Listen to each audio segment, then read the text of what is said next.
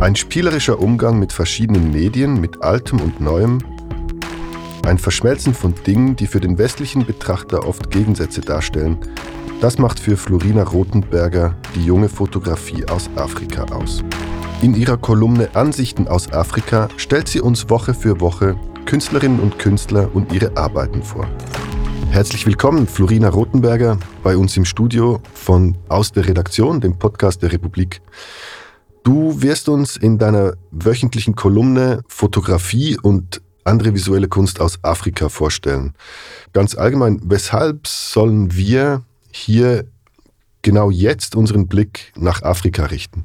Jetzt ist es so, dass im Moment ist das Interesse größer, als es auch schon war. Und ich denke, das hat auch damit zu tun, dass aus vielen Gründen Afrika wichtig wird und auch in einem globalen Kontext wichtig, also wirtschaftlich, ressourcentechnisch.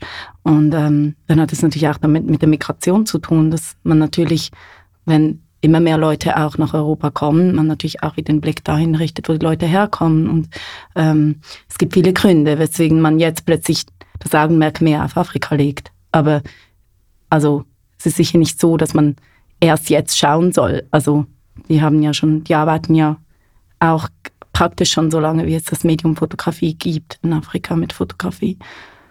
Das heißt also jetzt erst recht. Wir wollen später noch ein bisschen genauer eingehen auf diese Aspekte, die du jetzt schon ganz kurz angesprochen hast. Zunächst aber erzähl uns doch mal, was dich verbindet mit Afrika. Also ich bin aufgewachsen an der Elfenbeinküste ähm, und ich habe ich hab mich sehr, mein Vater hat schon viel fotografiert, ich habe mich sehr früh für Fotografie interessiert. Und dann ist es natürlich so, dass die Fotografie sehr präsent ist in einem westafrikanischen Alltag. Das war sie auch bevor, also vor der digitalen Revolution. Ja, weshalb ist das so? Wie muss man sich das vorstellen? Weil einfach die Fotografie, ähm, die ist circa so, also die Geschichte der Fotografie in Afrika, die ist eigentlich so alt wie die Kolonialgeschichte. Also die, die Fotografie war immer ein wichtiges Instrument, also ein wichtiges Instrument der Aneignung sowohl von der Kolonialseite her wie aber auch der Afrikaner selber, ein Instrument der auch der Zurückeroberung und die die die die visuelle Sprache, die ist sehr präsent in, in einem allgemeinen afrikanischen Alltag. Also sei es einfach die visuelle Kommunikation, die ist real und die gibt es schon ganz lange und die wird auch gelebt. Also es gibt viele Gründe, weswegen Fotografie ein beliebtes Medium schon lange ist im afrikanischen Alltag. Aber ähm, das hat mich schon sehr beeindruckt, also auch als Kind. Wir hatten auch viele Buchbände, die wir hatten, waren auch, also ähm, waren auch von ähm, westafrikanischen Fotografen. Und ähm, der Grund, dass ich dann eigentlich äh, Fotografie studieren wollte, war schon ganz klar geprägt äh, vom Eindruck, den westafrikanische Fotografen auf mich gemacht haben. Also keine Fotografen aus einem europäischen Kreis, den ich schlichtweg gar nicht kannte. Ähm, ja, also das ist meine Beziehung zu Fotografie im Kontext zu Afrika. Ich habe dann in der, hier an der Hochschule ähm, Zürich Fotografie studiert. Ich habe auch in Lausanne studiert und in Beauvais und bin dann sehr schnell nach Abschluss habe ich wieder also begonnen auf dem afrikanischen Kontinent zu arbeiten und bin sehr verbunden geblieben und ähm, mache jetzt seit drei Jahren habe ich ähm, so eigentlich dieses Non-Profit Collective, wo ich ähm, äh, Lokalfotografen ausbilde und vermittle und ähm, ihre Arbeiten publiziere in The Nice Magazine. Ähm, da haben wir jetzt die dritte Ausgabe draußen. Äh, das heißt, ich bin eigentlich schon 24 Stunden mehr oder weniger verwoben mit dem Thema Fotografie Afrika, aber ganz klar mittlerweile weniger, wie sehe ich oder wie fotografiere ich, sondern wie tun Sie das. Du bist also zum Studium aus Afrika in die Schweiz gekommen und dann wieder zurück. Ja, also wir sind schon vorher in die Schweiz, ich bin mit 15 zurückgekommen in die Schweiz und äh, meine Eltern sind mitgekommen, die sind dann wieder gegangen und ähm, ja, wir sind dann hier geblieben, ich und meine Schwestern und haben unser Studium gemacht und ähm, ich habe dann, ich hatte schon meine Base weiter in Zürich, bin aber, aber eigentlich die meiste Zeit irgendwo auf dem afrikanischen Kontinent unterwegs, ähm, früher auch noch eher in, also Mittleren Osten, Nahen Osten, Lateinamerika und aber immer wieder Afrika und mittlerweile schon sehr fokussiert auf den afrikanischen Kontinent. Das sind Fragen der Identität und damit zusammenhängt ja auch die Frage nach der Perspektive, die man einnimmt. Aus welcher Perspektive heraus machst du jetzt diese Kolumne für die Republik? Die Perspektive, die ich jetzt hier einnehme, ist ganz klar die die ich seit mehreren Jahren jetzt habe in meiner Arbeit. Es ist wirklich die, den lokalen äh, Kulturschaffenden, aber nicht nur Kulturschaffende, sondern einfach einer jungen Generation von Afrikanern einfach mehr Plattformen zu geben, dass sie sich und die eben auch nicht dann wieder so ähm, wie sage, so ein bisschen kontrolliert ist oder wieder vorgegeben oder wo eben dann trotzdem wieder so Erwartungen reinkommen, weil so muss man das halt dann machen, damit das dann eben andere verstehen. Es ist mir ganz wichtig, dass wirklich, dass wirklich eine carte blanche ist. Sie nehmen diese Plattform ein und ich und wir müssen uns diesem Narrative anpassen. Und das ist schwierig, weil dann wird halt immer wieder erwartet, dass man trotzdem halt dieses Glossing macht und diese Fußnote und dass man trotzdem Erklärungen mitliefert. Und genau um das geht es aber in meiner Arbeit, dass ich fest daran glaube, es ist Zeit, dass sich das wechselt und das wechselt sich auch. Also, dass wir jetzt halt einfach zugucken und schauen und rätseln müssen manchmal und sich halt selber informieren und versuchen, die Sachen ein bisschen zu kontextualisieren. Und das ist auch die Perspektive dieser Rubrik. Ich stelle Fotografen vor, jetzt in einem ersten Schritt aus Südafrika und auch da vorwiegend aus der Gegend Gauteng, also aus dem Umfeld Johannesburg. Und ähm, da geht es darum, dass ich eigentlich sie ihre Arbeit vorstellen und ich Konversationen mit ihnen führe zu den Hintergründen dieser Arbeit und ihres Lebens und als eine Art, die sind ja eine Art eine Spiegelung dessen, was in ihrem Alltag passiert. Also man erfährt eigentlich, es geht weniger so stark um das Thema eigentlich Fotografie an sich, sondern auch das Medium steht ja immer auch im Dienst einer Art Kommunikation. Und was wird denn kommuniziert oder weshalb werden diese Sachen kommuniziert? Wenn ich dir jetzt so zuhöre, dann ähm, bekomme ich den Eindruck, dass es sich äh, auch darum handelt, dass sich lokale Fotografinnen und Fotografen über die Jahre hinweg das Medium Fotografie rückerobert oder angeeignet haben. Ist das eine Aussage, die du teilen würdest? Ja, die würde ich auf jeden Fall teilen. Es ist, ich meine, das Interessante ist, dass selbst als die Fotografie oder das Medium eigentlich sehr stark von den Kolonialisten benutzt wurde, um ihre eigenen Ideen von Afrika sichtbar zu machen, bereits schon da haben die Subjekte im Bild haben das da sehr stark den Spielraum genutzt, um das mitzuprägen, also um ihre eigene Darstellung sehr wohl mitzuprägen. Und das hat sich danach natürlich immer mehr, also danach, als dann die ganze Unabhängigkeit, die, die Zeit der Unabhängigkeit kam, also da war das, da war das dann ganz stark, also dass, dass man die Fotografie, dass diese Länder, diese, diese neue Unabhängigkeit auch ähm, über das Bild, also die Fotografie selber nutzen, um diese, um diese neue, ähm, dieses neue Selbstbewusstsein zu zeigen. Also es wurde ja dann auch in der Architektur sehr sichtbar, wie das, wie da, wo da überall investiert wurde.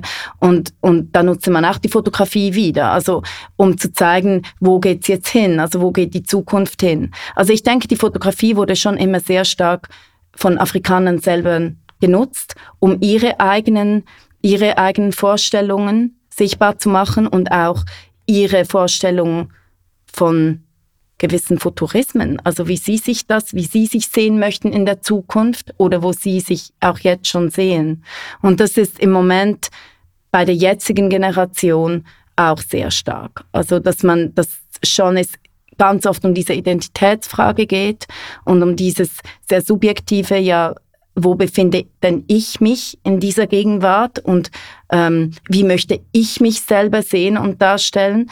Das ist aber etwas, was ich finde, global, teilt sich global diese spezifische Generation von, sage jetzt mal Menschen bis, bis 30 oder so, die haben, die teilen das. Und das, denke ich, hat auch damit zu tun, dass unsere Welt sich halt sehr stark ändert und dass ähm, natürlich so Fragen wie Heimatidentität und wo man sich selber sieht, äh, das hat, das hat prägt natürlich eine Gesellschaft wie die Schweiz auch sehr stark mit, weil die einfach sehr, sehr viele Leute auch einen Migrantenhintergrund haben. Und ich denke, das, das ist ja das Gleiche. Also in Afrika, das ist ja, das ist ja fluid, das Ganze. Also diese Frage nach, wo gehört man denn selber hin und dieses sehr subjektive jetzt in der Fotografie. Also wenn man jetzt zum Beispiel sagt, die Fotografie spielt eine Rolle in der Art oder hat immer eine Rolle gespielt, auch in, im Blick in die Zukunft, wo, wo so Kontexte jetzt in Afrika hingehen, dann finde ich schon jetzt, jetzt mit der digitalen Entwicklung, mit den ganzen Smartphones und so, sind halt auch viel kleinere so Zukunftsvisionen möglich. Also es geht nicht mehr immer um das große ganze Bild. Was hat jetzt ein Staat für eine Idee von seinem Land oder wie möchte es sich gegen außen präsentieren, sondern es geht viel mehr auch um die individuellen kleinen Zukunftsvorstellungen, die man jetzt halt auch sichtbar machen kann und sie auch zirkulieren lassen kann. Und deswegen finde ich es so interessant, diese Generation anzuschauen, weil man sieht plötzlich ganz viele kleine so Zukunftsvorstellungen. Eine Feststellung von dir, die Sprache, äh, der Sprachgebrauch ist häufig sehr bildhaft. Ist das etwas, wenn man jetzt doch für einmal den Weg einer Verallgemeinerung äh, einschlagen möchte, ist das etwas, was die, das Arbeiten visueller Künstlerinnen und Künstler in Afrika prägt? Also im Bewusstsein einer Verallgemeinerung, was ich schon finde, habe ich jetzt so ziemlich überall beobachtet, in afrikanischen Kontexten, ist dieses, diese Gabe des Samplens. Also einfach so, die, die machen nicht so diese Brüche von, das war jetzt früher und das ist jetzt, sondern es wird so, es wird immer irgendwie fusioniert. Alles, alles, man nimmt von etwas, das schon war und entwickelt das weiter, aber man macht nicht so diese Trennung. Und ich finde diese, ja, irgendwie so diese Gabe des Versöhnens von eigentlich Sachen, die für vielleicht für uns oft Gegensätze sind, die sie dann aber einfach so verschmelzen lassen. Das machen sie eben auch im Umgang mit visuellen Medien oder mit, mit, mit visueller Kommunikation. Du hast deine Arbeit mit dem äh, Non-Profit-Kollektiv Claim angesprochen, ähm, wo du dich in der Ausbildung von jungen Fotografinnen und Fotografen engagierst.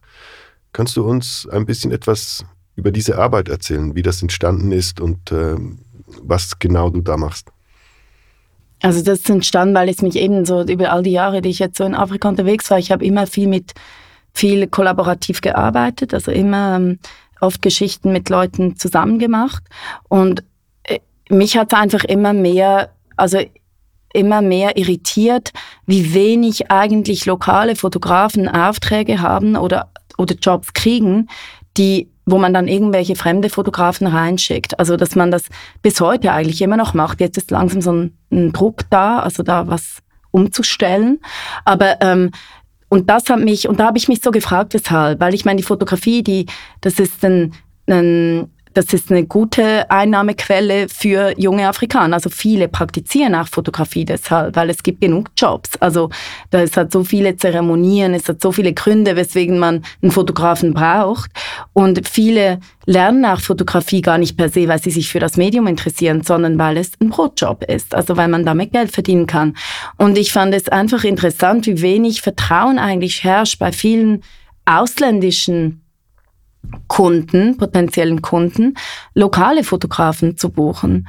Und ich habe dann gemerkt, es hat sehr viel damit zu tun mit so Hemmungen, so Ängsten, auch die manchmal die Logistik anbelangen oder die Kommunikation oder und dann habe ich so ähm, äh, ja, dann habe ich beschlossen, Claim zu gründen und Claim macht eigentlich, wir machen einfach, wir, wir gehen in verschiedene, wir gehen immer einen, in eine ganz spezifische Örtlichkeit, also immer in einem anderen Land und dort auch in eine spezifische Stadt und haben, machen diese Workshop rein und das sind das ist auch so was, ich habe Mühe mit dem Begriff Ausbildung, weil das ist so, man weiß was, was die nicht wissen und das geht es nicht. Es geht darum, es ist für mich auch zugleich so eine Art ein bisschen fast ein Forschungsprojekt, also ich lerne extrem viel auch dazu. Es geht, es geht darum, wie kann man denn, wie kann man denn so eine gemeinsame, wie kann man denn zusammenarbeiten, also äh, collectively zusammenarbeiten und was Cooles generieren, weil wir ja heute, weil sich ja heute sowieso alles verschmelzt. Also